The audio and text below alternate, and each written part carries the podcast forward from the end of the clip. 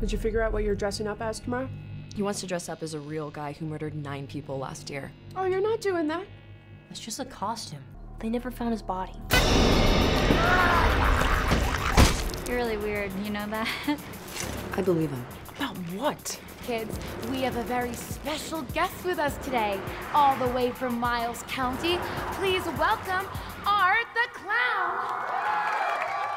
Altamente influenciado por registros de um filme que andava a enojar meia internet, um filme que fazia com que as pessoas saíssem da sala de cinema, que as pessoas vomitassem, que as pessoas desmaiassem, que as pessoas tivessem ataques de pânico. Lá fui eu, como cão ao bofe, ver Terrifier 2. Fiz uma rápida pesquisa pela internet para perceber se valeria a pena ver eh, o Terrifier 1 ao que a internet me disse: não percas tempo com isto, vai já direito a dois, porque o primeiro é 90 minutos de violência gratuita, pouco inspirada. E eu, acreditando como sempre acredito na internet, porque haveria a internet de mentir, lá fui eu rapidamente a tirar-me ao Terrifier 2. E aquilo que encontrei é um filme que conta a história de um palhaço, que no início do filme é ressuscitado através de uma negra e maligna força das trevas. Ele está na morgue prontíssimo para ser eh, esquartejado numa autópsia, quando se levanta e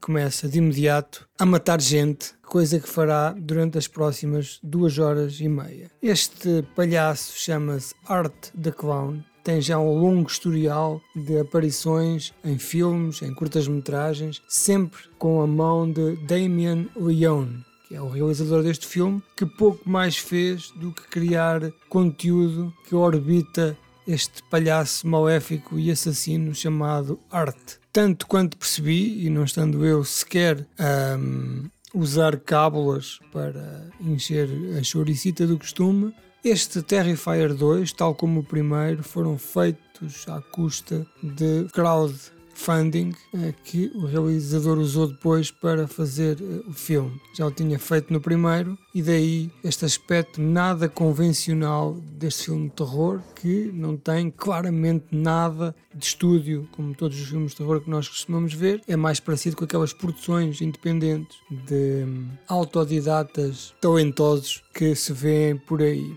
Isto conta-nos a história do tal palhaço que é ressuscitado e começa a matar gente, que depois se embeiça por uma miúda e pelo seu irmão, que nós vamos depois a descobrir que tem uma relação qualquer eh, com o palhaço, através do seu pai, que se teria suicidado algum tempo antes. O pai deixa ficar um caderninho de apontamentos onde fala deste palhaço maléfico e da sua companheira, que é uma criança imaginária, também ela com a parte do maléfico bem acentuado. A característica principal deste filme eh, é a sua violência extrema. Este filme tem, a cada 5 minutos, uma cena de gore super inspirada, que eu não diria que se trate de torture porn, mas é mesmo efeitos práticos na área uh, da chacina, porque este palhaço, este arte da clown, não tem filtros no que diz em matar. Ele mata as pessoas com laivos de sadismo máximo, aproveita para lhe tirar as pernas, os braços, a tirar-lhe inclusivamente sal para cima das feridas. Digamos que são duas horas e meia de constante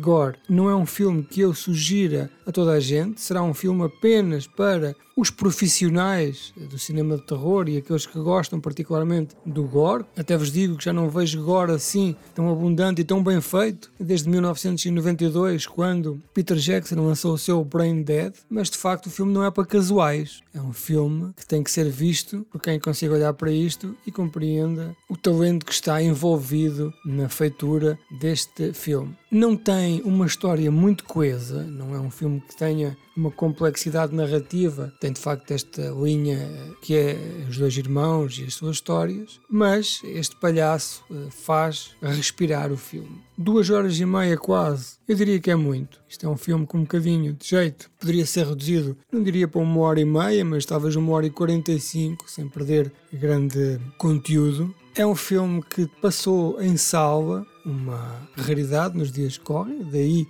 aquela fama toda que o precede, centra-se neste palhaço assassino que aparentemente tem várias aparições noutras longas metragens, independentemente do primeiro tomo desta, desta saga, eh, já fez curtas metragens, apareceu noutros filmes, já com algum historial. Este palhaço, dentro de, daquilo que são os palhaços assassinos, é já um personagem com alguma fama, com alguma notoriedade, e eu acho que havendo continuações e sequelas para Terrifier, que temos aqui um novo ícone do cinema de terror, talvez com o estatuto de Freddy Krueger, ou Jason Voorhees, ou Michael Myers, talvez Chucky, não diria eh, tão agigantados como esses que eu falei, porque os tempos são outros, mas certamente é um personagem que ninguém mais se irá uh, esquecer. Tendo apenas efeitos práticos, com quase nenhuma componente digital, com uma caracterização maravilhosa e com os requintes de malvadez que tem, é um must